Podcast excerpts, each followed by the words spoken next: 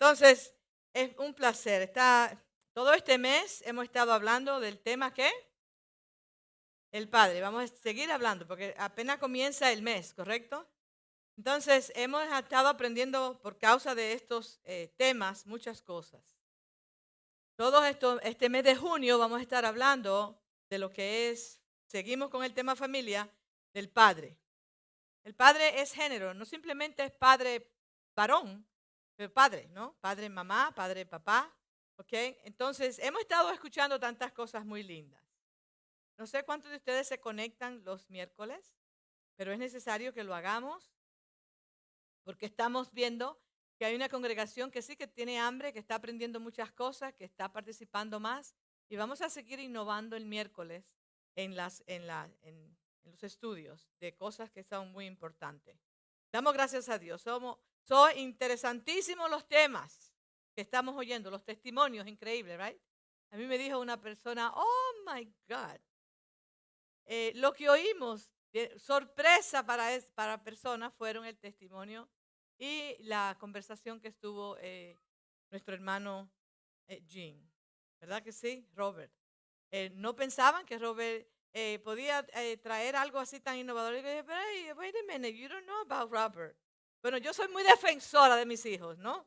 Entonces yo hago eso. Soy, siempre estoy mirando lo bueno. El que mira lo malo va a equivocarse muchas veces en muchas cosas, pero siempre estoy mirando las cosas positivas. Entonces, voy a siempre a defender los hijos. Ah, pero tú no sabes de Robert. Robert, bueno, no quiero seguir, eh, pero ya ustedes me conocen. Entonces, el entendimiento por qué la gente actúa de ciertas maneras y por qué en el Señor no han podido superar ciertos asuntos. El tema del Padre ha traído luz a muchas preguntas y a muchos conceptos erróneos.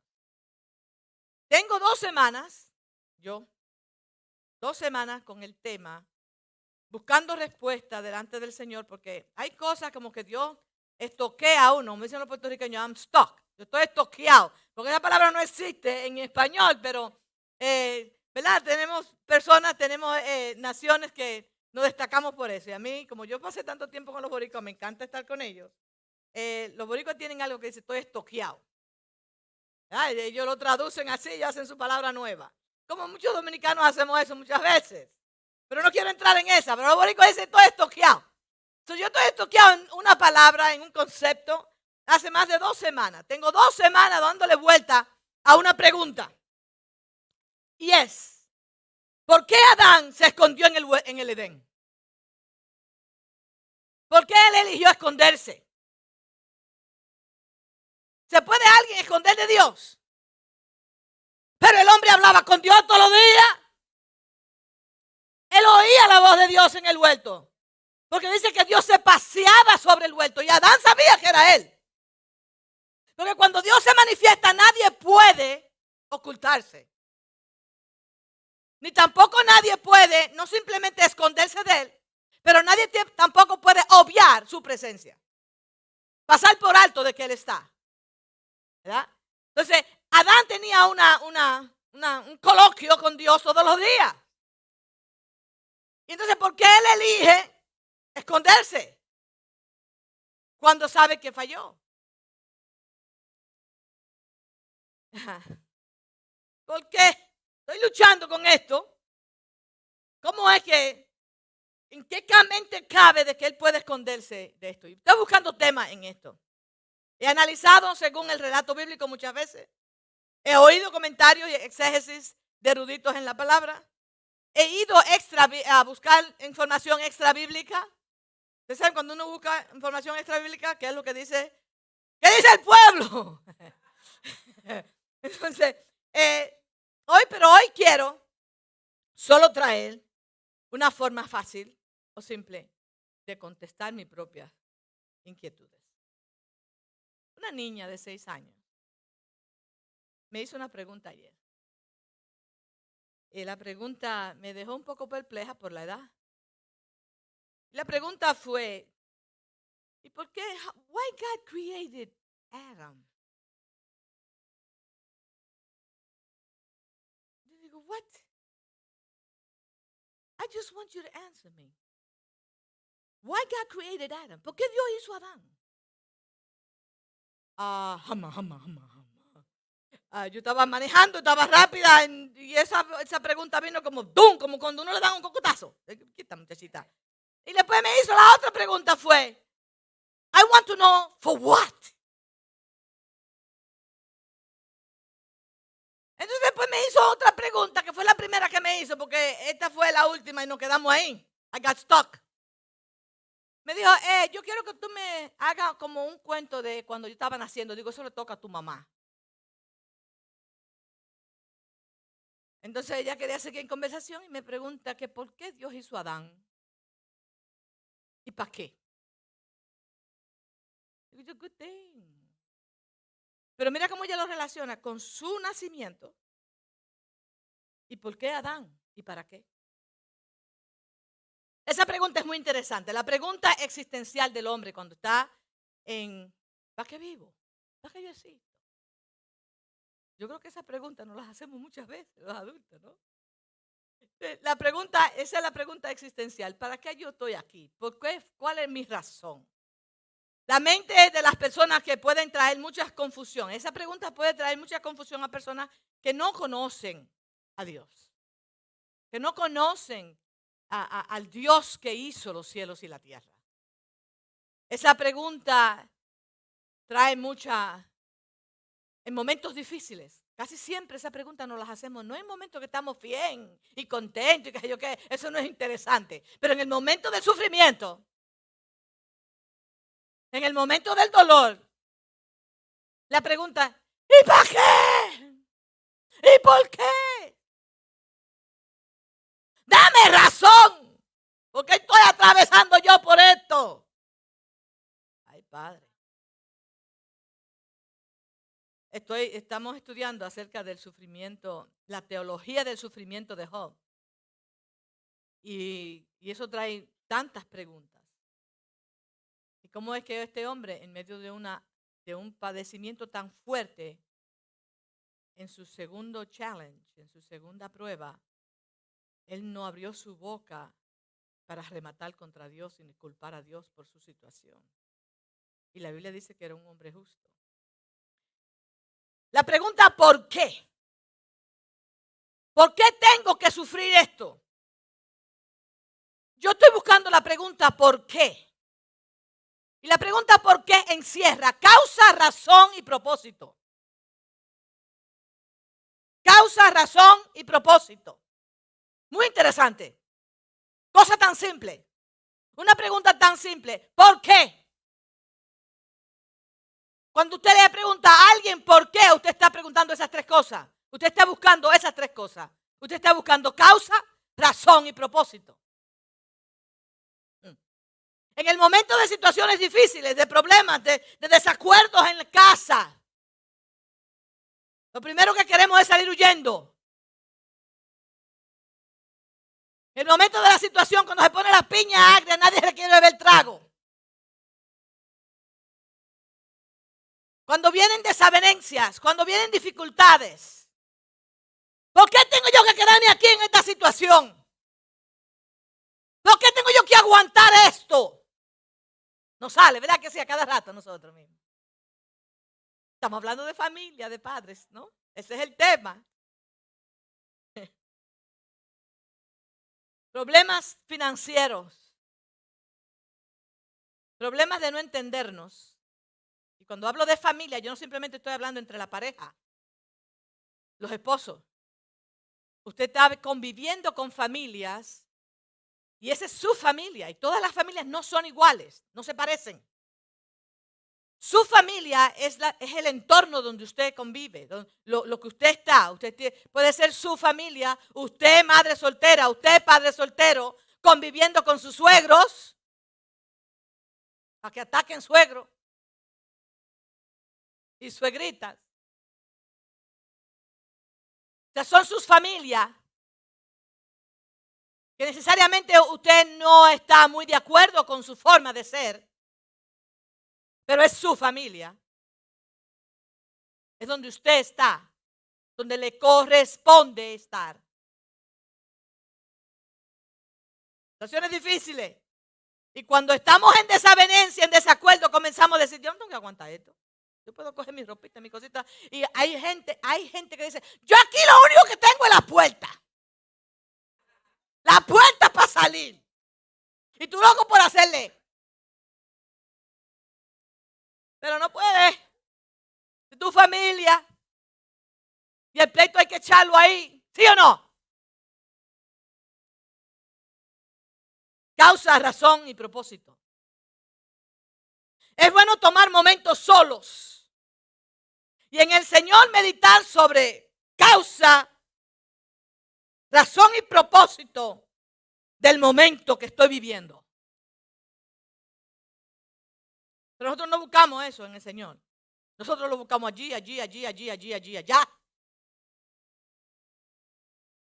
Es bueno tomar esos momentos solos y meditar sobre causa, razón y propósito de nuestro momento.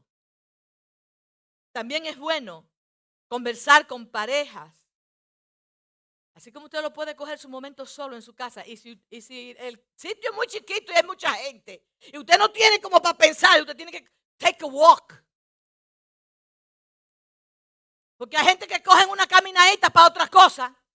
Entonces coge una caminadita y dice, Señor, vamos allí.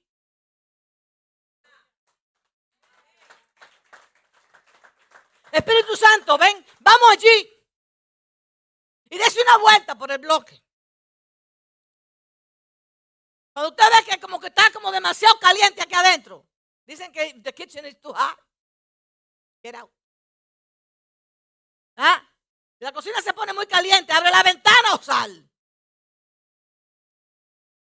Y take a little walk. Pero no te vayas solo, dile Señor.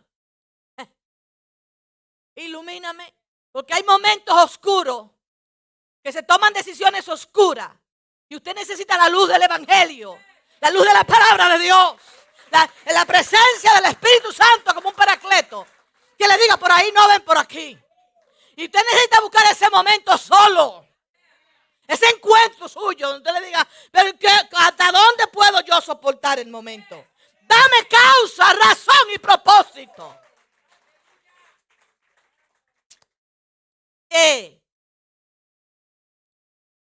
Una conversación. Pero también es necesario de que la causa, la razón, el propósito lo hablemos con la gente que nosotros convivimos. ¿eh? Que eso nada más no sea suyo y de Dios. Porque posiblemente esas personas tengan la tengan la respuesta de causa, razón y propósito que usted no la sabe y que el Espíritu Santo no se la va a decir que está esperando que sea otro que la diga. Pero tiene que ser ahí en casa. Y muchas veces cuando hacemos esa pregunta, posiblemente no nos guste la respuesta. Posiblemente la respuesta no sea la que estamos buscando o no sea la favorable, la que queremos oír. Porque hay gente que dice, me habló Dios, porque tú lo quisiste oír así. Porque eso es lo que tú estás esperando que te dijeran. Pero cuando oímos una cosa que no nos gusta, dice, no, eso no, fue, eso no vino de Dios. Analízalo. Antes de decir que no, que no es de Dios. Volvamos al principio. Vamos a donde Adán.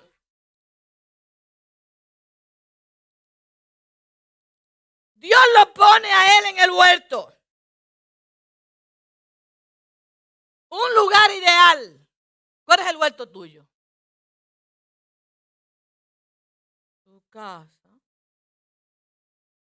A tú vives. Ese es tu paraíso. Debe ser tu paraíso. ¿Tú lo adornas como tú quieres o tú lo destruyes como tú quieres? ¿Tú lo haces o lo deshaces? Tu paraíso debe de ser tu trono. Tu lugar donde tú no te encuentres con más paz que en ese lugar. Donde tú no tengas más reino que en ese lugar. Tú tienes que ser el rey de tu casa, la reina de tu casa. No debe de haber un lugar más especial que tu casa.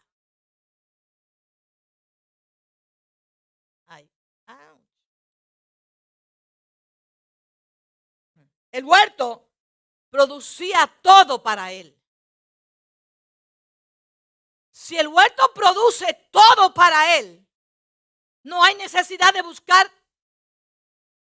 para ningún otro lado.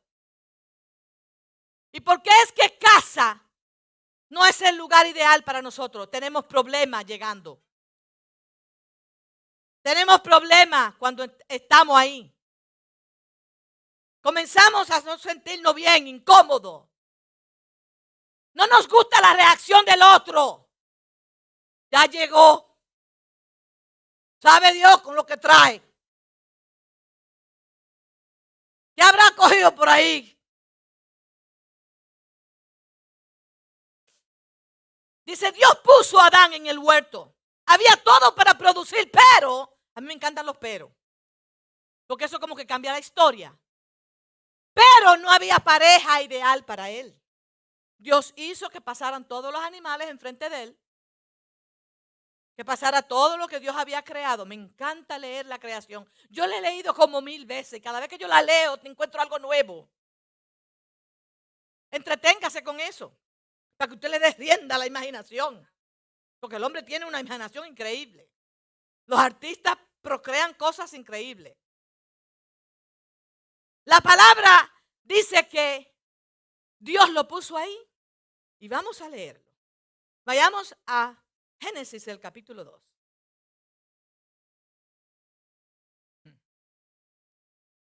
El versículo 18 dice, y dijo Jehová Dios, no es bueno que el hombre esté solo. Señores, yo tengo dos semanas haciendo esto. Ayer yo estaba en un desayuno apostólico y el pastor trajo esto. Y yo dije, no, me va a arruinar la cosa, porque yo tenía una idea y ahora me va a traer otra, pero por aquí voy.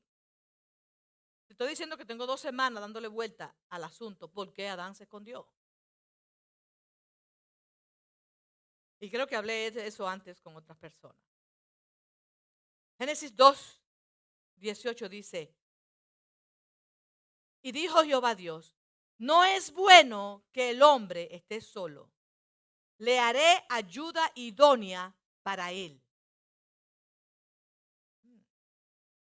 Le haré ayuda idónea. ¿Tú quieres decir que un burro, una yegua, un caballo, un mono? Nada de eso era compañía para este hombre. Todo lo hizo pasar por el frente de él y él le puso el nombre a todo. Pero él estaba solo. Entonces, de toda la creación que Dios hizo, como decía el apóstol Ben ayer, seis días Dios hizo el hombre, todo lo que hay, y en el séptimo día descansó. El primer día hizo tal cosa, fue bueno. El segundo día hizo los cielos. Los cielos fueron todas las huestes celestes, todo lo que hay en el mundo espiritual. Y no hubo un silencio, ni es bueno ni es malo, hubo un silencio. Pero vino el tercer día y lo que hizo Dios fue bueno. Y el cuarto día fue bueno. Y el quinto día fue bueno. Y el sexto día fue bueno. Pero después que estaba todo hecho, dijo, pero no es bueno. Que el hombre esté solo. Así que miren a ver los que están solos.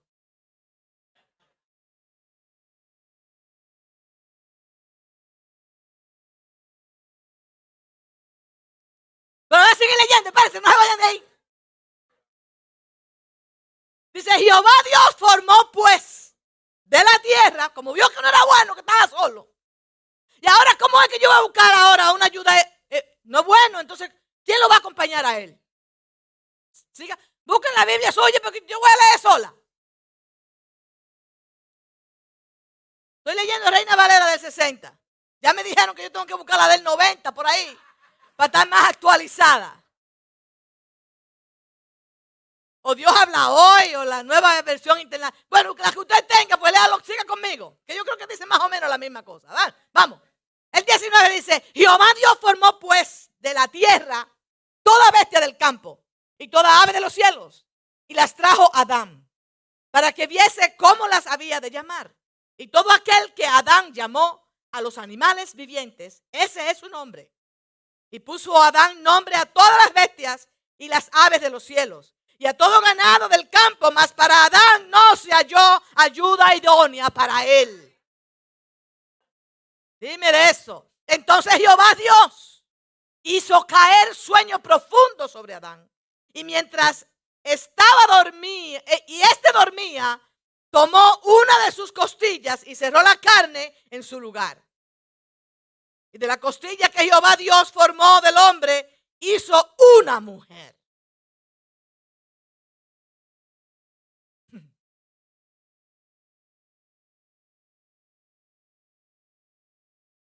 Y la trajo al hombre.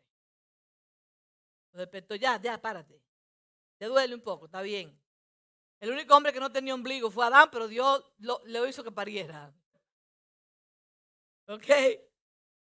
Le dijo entonces Adán, uh, esta no se parece a la yegua, ni a la mona, ni al chimpancé.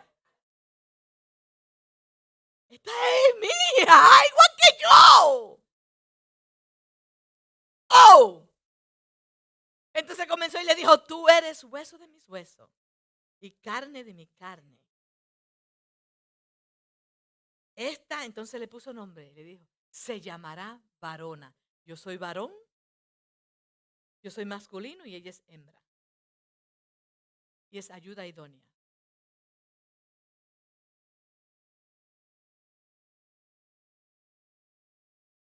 Y fue tomada. Él entonces tomó a su mujer. Wow, yo busqué la palabra ayuda idónea, a ver de dónde salía esto en el original. Y es la palabra ser. E-Z-E-R. Es ser. Cuya raíz es azar. ¿Qué significa? Listen to this. Rodear, proteger, defender, ayudar. La palabra es ser es usada en la Biblia 21 veces. Esa palabra es ser. Y dos veces es usada con referencia a Eva. Y acuérdense que el nombre Eva se le dio después de la caída. Mientras tanto, cuando Dios los llamaba, Él decía Adán y los doy igualitos delante de Dios. Pero Adán, del pique que tenía,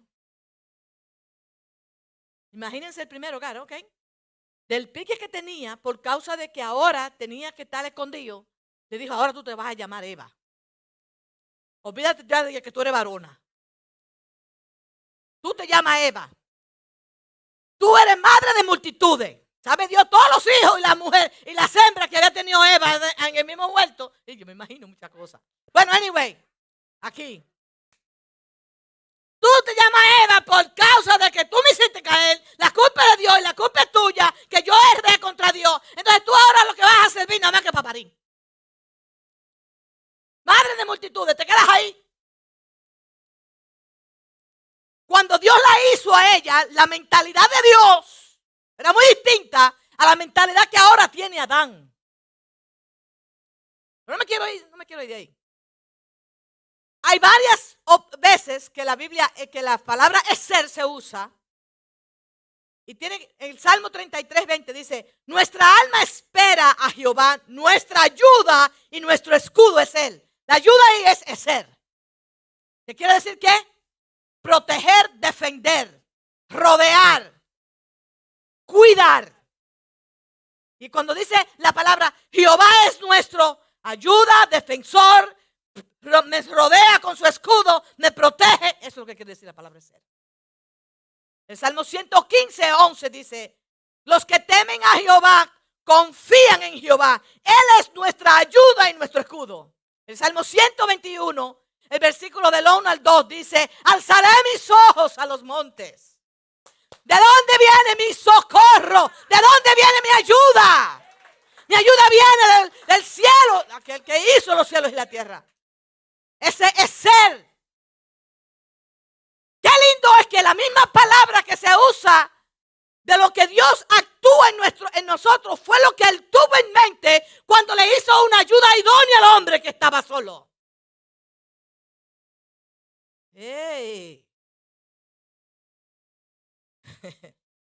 Dios pensó en la mujer como alguien mucho más grande que una ama de casa. Que una que lava, que una que plancha, que una que cocina. Que una que no se lava el pelo porque le echaste para allá, pero tú, ¿cuánto tienes que tú tienes que no te lave el pelo?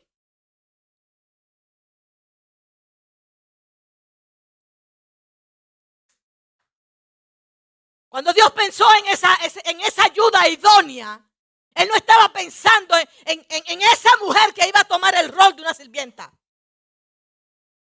El rol de una que tenía que ir a trabajar, traer porque yo no puedo sostener la casa. Y ella también tiene que trabajar y también tiene que atender a los niños. Y también tiene que hacer homework con él, con ellos. Y también tiene que hacer esto y aquello y aquello porque yo soy el hombre. Ah, eso no fue lo que Dios pensó. Cuando Dios pensó en Eva, Él dijo, yo le voy a dar una ayuda idónea. Uno que sea igual que Él. Que lo proteja a Él cuando Él es débil. Que lo escudee cuando Él lo necesita. Ay, ay, ay. No estaba pensando en que la niña y que esto y que otro. Dios no estaba pensando en eso. Porque cuando Dios dijo, hagamos al hombre a nuestra imagen y a nuestra semejanza, Él estaba hablando uno igual a. Y cuando dijo, no es bueno que Él esté solo, entonces yo haré uno igual a Él. La mujer ha sido tan despreciada por causa de muchas cosas a través de toda la historia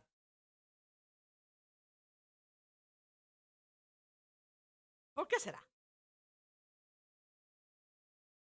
Dios pensó en la mujer como alguien mucho más grande que una ama de casa. La mujer es un socorro para su esposo.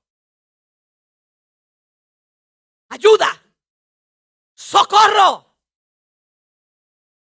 La mujer fue dotada de muchas habilidades para cumplir la labor con la cual Dios la diseñó. Pero no podía ser de un animal. Tenía que ser de la sustancia que Él le dio a Adán. De la misma sustancia de Adán. Para ser igual a Él. Para que protegiera. Para que socorriera a ese hombre que estaba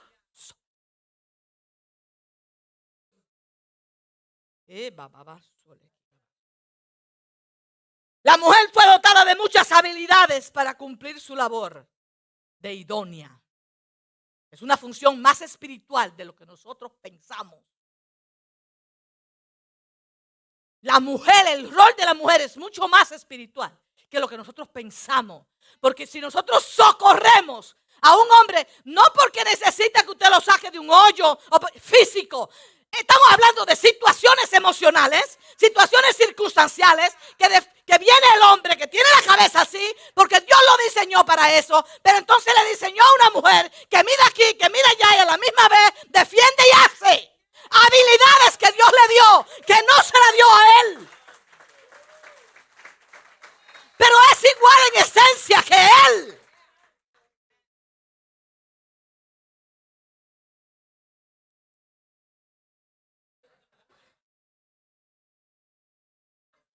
Adán era tan importante que el único en la creación que portaba imagen de Dios era Adán. Pero estaba solo. Porque cuando Dios lo hizo, Dios no estaba solo.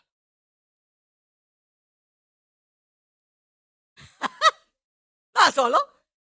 Dios dijo, hagamos. Usando el verbo echar. Plural. Y ahora el hombre está solo. Le pone nombre a este, le pone nombre a aquello. Él está en el vuelto, está gozando. Él no se da cuenta que necesita una ayuda. Pero Dios que lo sabe todo, sí lo sabía. A veces somos tan autosuficientes que creemos que lo podemos todo. Y no es así. Dios no te diseñó para eso. Causa razón. ¿Y qué? Y propósito. El socorro de Adán. ¿Quién era? Fue engañada. Yo quiero hablar un poquito de cuando en la situación La persona que te da el apoyo, la persona que tú más te apoyas en ella, el día que te falla, tú lo que haces es que le tira un juicio y acaba con esa persona. Y rápido la cambia como si fuera una pieza interior.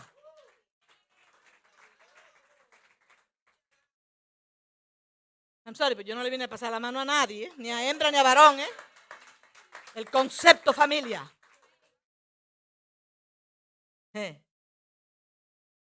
El socorro de Adán fue engañado y no lo ayudó a cumplir el propósito por el cual Dios lo llamó. Por ti yo no estoy predicando. Por ti yo no puedo salir a la calle. Por ti mi llamado está en pausa.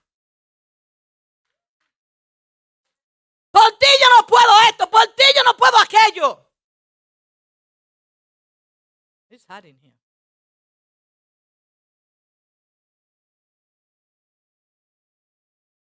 Por ti.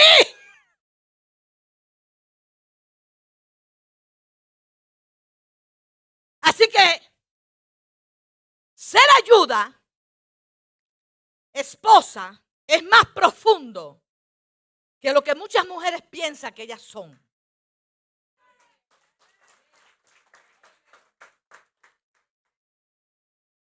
¿Verdad?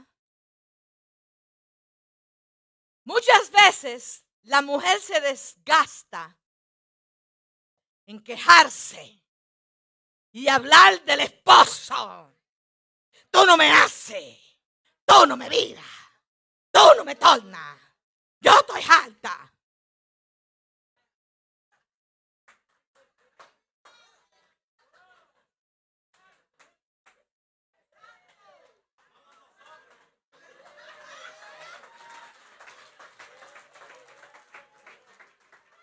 Y deja de cumplir la, la, función por la cual Dios se la puso ahí.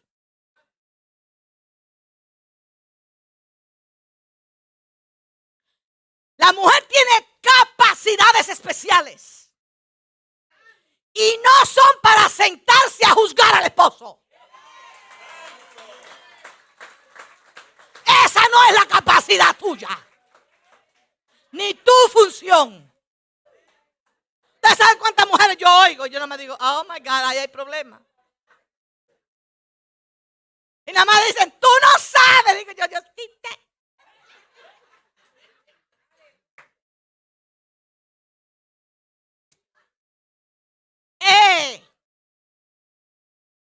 Y se sientan en una silla y se quejan y destruyen el pobre hombre. He doesn't have a chance. No. Y lo que comienzan es a quejarse y a juzgarle todas las decisiones que el pobre hombre toma solo. ¿Pero por qué las toma solo? Porque tú lo que estás es juzgándolo todo el tiempo. ¿Dónde está el socorro que tú tienes que ser? ¿Dónde está el protector que tú debes de ser? ¿Dónde está tu función? Lo único que tú estás funcionando es en la silla del diablo.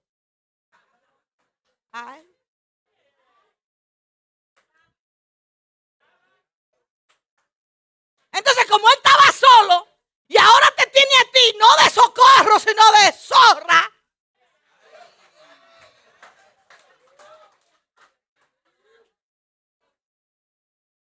¿A dónde tú crees que va a llegar la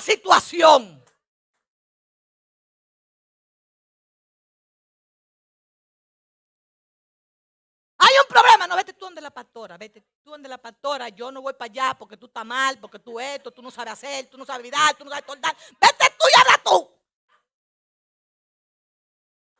Y viene el pobre hombre que no sabe ni, por dónde va a comenzar a decirme qué es lo que tiene. Y después que viene, ¿y qué tú le dijiste? No, porque lo mandaste solo.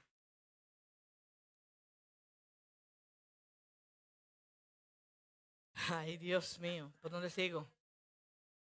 La mujer tiene capacidades especiales y no son para sentarse en la silla de juez ni juzgar a su esposo por sus malas decisiones. Sacarlo, socorrerlo, ayudarlo, levantarlo, protegerlo cuando aún tú estás en desacuerdo.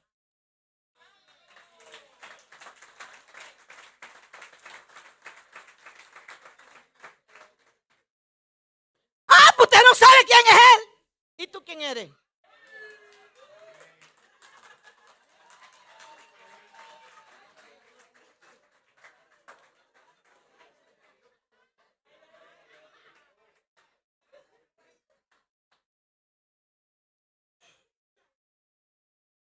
La mujer tiene la capacidad de, aunque tenga la razón, en el momento difícil de ese hombre, socorrerlo. Porque es exactamente lo que Dios hace contigo. Que aunque tú no tengas la razón, dice, pasa de ti el momento de tu ignorancia. Para socorrerte.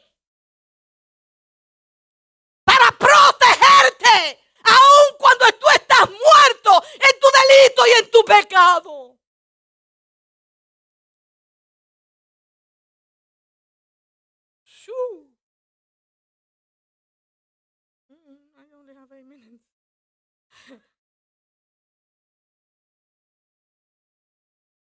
Sus buenas o malas decisiones sobre él también caen sobre ti, no seas boba. Porque él como individuo va a tomar decisiones. Y si la toma en un momento en desacuerdo contigo, o donde tú lo estás juzgando a él como un juez para, para, para, para mandarlo para, para, tú sabes para dónde. Señores, mujer y astucia, ¿ustedes no han oído eso? Sus buenas o malas decisiones te afectan a ti, mujer. Sed sabia y astuta en tu hogar. Tú eres la ayuda idónea de tus hijos. No se lo dejes a tu amigo.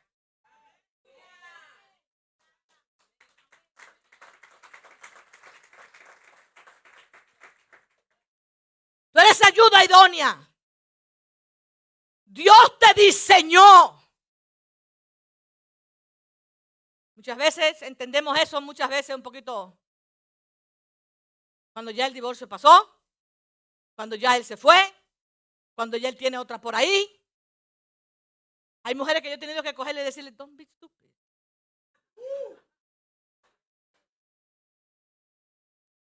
Si tengo autoridad, pues se lo voy a decir. Sorry, yo el léxico cuando me envuelvo es como que se me va para los pies.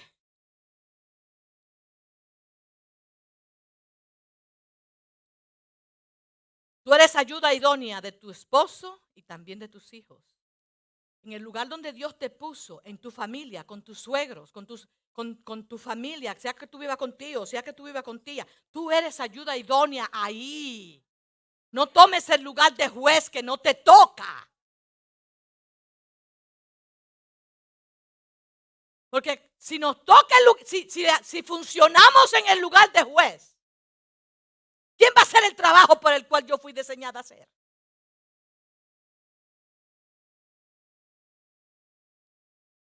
¿Por qué se escondieron Adán y Eva en el huerto? Génesis el capítulo 3. No me dejen leyendo sola, que esto no es para mí sola. Génesis 3, 7 al 10. Dice, entonces fueron abiertos sus ojos de ambos. Ustedes ven que la decisión de uno le toca a los dos. El resultado de la decisión. ¿Por qué que toman decisiones individuales para después ser afectados los dos?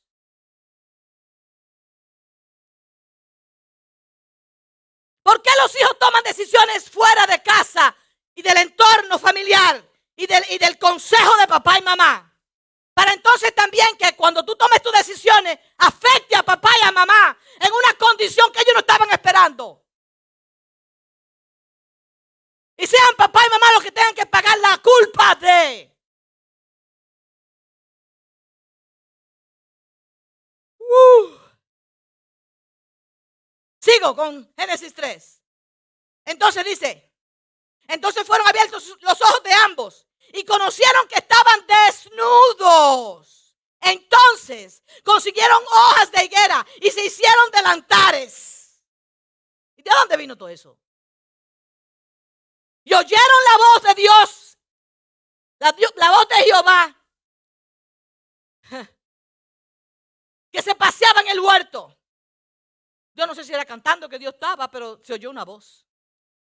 Su presencia se hizo notar. Y dice, al aire del día Dios se paseaba y el hombre y su mujer, ahora tienen que estar juntos los dos, porque ya el error está hecho, ¿verdad? Y su mujer se escondieron de la presencia de Jehová. De Jehová Dios entre los árboles del huerto. Mas Jehová Dios llamó al hombre y le dijo, ¿dónde estás tú? ¿Tú sabes cuántas veces Dios llama Tú sabes una cosa, que hay gente que dicen que Dios no le habla a los impíos. Pues claro. Y no es conciencia, ¿eh? No es conciencia por lo mal hecho. Pero Dios se encarga de hablarle al hombre. Y cuando dice, y Dios los llamó, fue a los dos, porque Dios no, no, no los dividió nunca. Dios no lo dividió nunca. El que divide es el diablo. Cada vez que usted vea una situación de división, nunca viene de parte de Dios. Dios no divide. Ese es, un, problema matemático que no le toca a Dios. El, enemigo nada más sabe dividir y restar. Y al Señor le toca sumar y multiplicar. No, es okay. I'm fine. ¿Y dónde estás tú? ¿Tú sabes cuántas veces Dios nos pregunta a nosotros dónde tú estás en la situación? Tiene la cabeza así y es necesario que tú oigas la voz de Dios que te diga, ¿y tú qué vas a hacer? ¿Dónde estás tú en eso? ¿Cuál es tu decisión? Pero no acudimos a oír esa voz porque no nos conviene. Adán eligió hacerse un delantar de hoja. Déjame decirte, las hojas tú las coges por la mañana y ya en la tarde tú tienes que volver a buscar hoja. Y si es la vergüenza que tú estás tapando, cada vez que tú se marchita esa hoja, tú tienes que buscar otra cosa. ¿Qué estás buscando tú para esconder algo?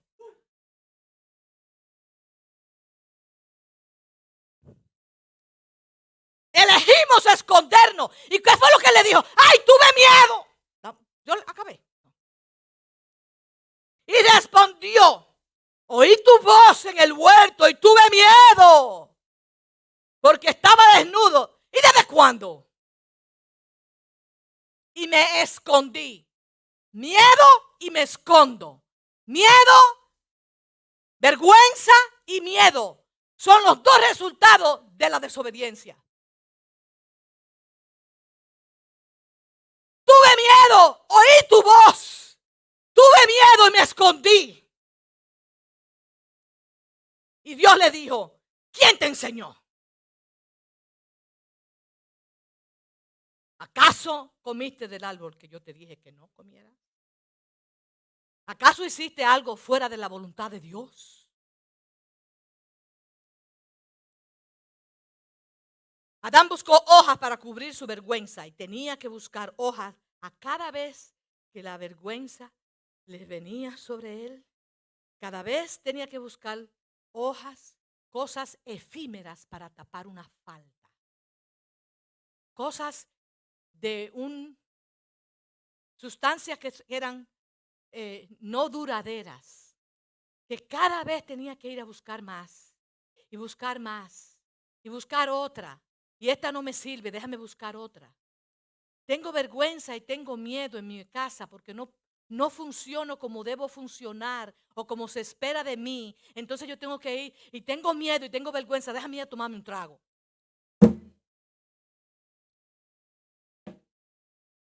Tengo miedo y tengo vergüenza. La mujer mía que se queda allá con los muchachos, fulana, ¿cómo tú estás?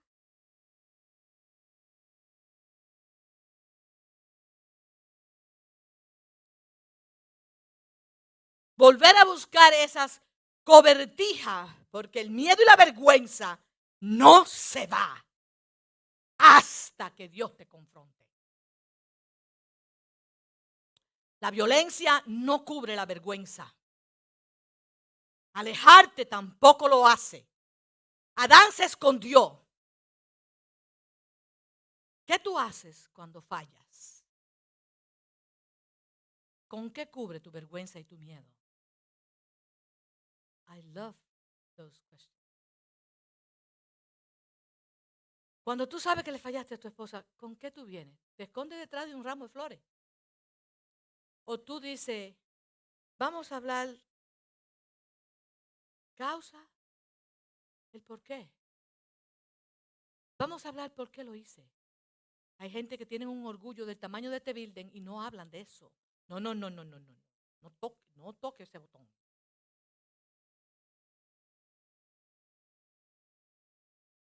¿Cuáles fueron las tres cosas que el por qué? Causa, razón y propósito. Nosotros nos escondemos de eso, no preguntamos, no queremos que nadie nos enfrente con causa, razón ni propósito, el por qué fallamos. ¿Por qué se habla de la falla? No es para darte una patapa que te vaya más hondo, sino para qué? Protegerte, ayudarte, levantarte. Y cuando no tenemos eso en nuestro entorno cómodo, en nuestro paraíso, si no tengo esa comodidad de hablar porque voy a ser juzgado, entonces, no, no, no toque ese botón porque mi orgullo va a salir. Se empeora la situación y no hay sanidad. Cuando se busca la causa, la razón y el propósito, se está buscando sanidad. Se está buscando forma de no volver a caer en el error. Y esas cosas tenemos que hablarla. No podemos evadirla. Y si no la podemos hacer solo, ahí está Jehová que le buscó entonces una protección que no, that it, didn't wilt it, que no se marchitó. Derramó sangre, buscó piel y la piel le duró por mucho tiempo. Cubriendo qué? Su miedo y su vergüenza, pero a los dos, no a uno solo. Vamos a estar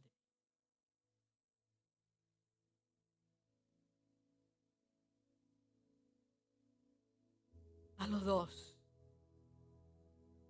a los dos. Estás en tu hogar y has oído este mensaje.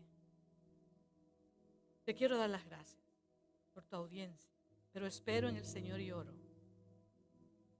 de que aprendas a buscar al Señor en todas las cosas que afectan tu casa, que te afecta tu soledad, que te aleja de la presencia de Dios.